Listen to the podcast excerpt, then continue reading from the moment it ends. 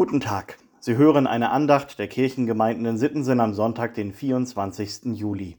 Seien Sie herzlich willkommen. Liebe Hörerinnen, lieber Hörer, wohnst du noch oder lebst du schon? Mit diesem Spruch machte ein schwedisches Möbelhaus vor einigen Jahren Werbung. Das passt zum wesentlich älteren Spruch My Home is my Castle. Es steht für die Überzeugung, dass das eigene Haus ein Ort der Zuflucht ist, ein sicherer Hort. Darum ist in unserem Land auch die Sehnsucht nach den eigenen vier Wänden so groß. Und darum machen wir es uns eben in diesen vier Wänden auch so schön und gemütlich. Eben nicht nur zum Wohnen, sondern auch zum Leben. Und gleichzeitig wissen wir, was das für ein Privileg ist, wie viele Menschen auf der Welt von einem sicheren Zuhause nur träumen können. Menschen zum Beispiel, die im Libanon oder auf der Insel Lesbos als Flüchtlinge in Zeltstädten leben. Da ist ja der Wunsch nach Privatsphäre schon ein unerfüllbarer Wunsch. Manchmal denke ich, dadurch, wie wir uns in unseren Häusern einrichten, vergessen wir etwas ganz Wichtiges. Wir vergessen, dass wir uns auf dieser Welt, in diesem Leben gar nicht einrichten können. Ich bin ein Gast auf Erden, dichtete Paul Gerhard vor fast 400 Jahren, und hab hier keinen Stand. Der Himmel soll mir werden, da ist mein Vaterland. Unser Zuhause haben wir im Hier und Jetzt. Unsere Heimat haben wir in Gottes neuer Welt. Wir haben schon jetzt unser Bürgerrecht im Himmel, schreibt Paulus in einem seiner Briefe. In der Losung für heute geht es auch ums Wohnen. Es geht darum, wo eigentlich Gott wohnt. Und gleichzeitig geht es damit auch um das Ziel unserer Wohnungssuche. In Psalm 46 heißt es, Dennoch soll die Stadt Gottes fein lustig bleiben mit ihren Brünnlein, da die heiligen Wohnungen des Höchsten sind. Gott ist bei ihr drinnen, darum wird sie fest bleiben. Ein richtig guter Ort zum Leben wird hier beschrieben.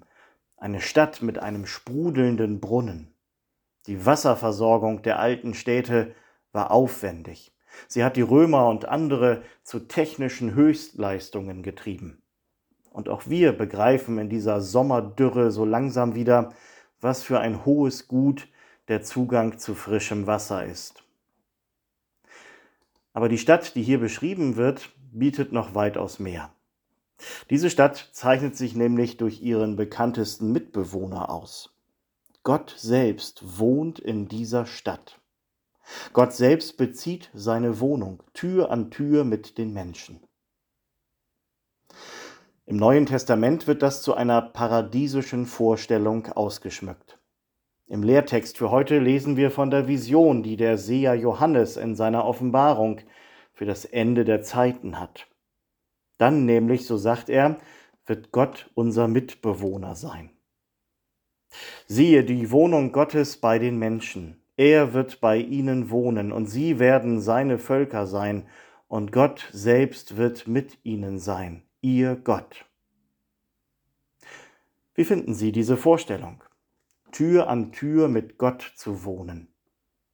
Ich denke zum Beispiel an die neue Hausordnung, die dann gelten wird wie rücksichtsvoll alle Mitbewohner des Hauses miteinander umgehen werden, weil sie sich so freuen, dass Gott mit ihnen unter einem Dach lebt.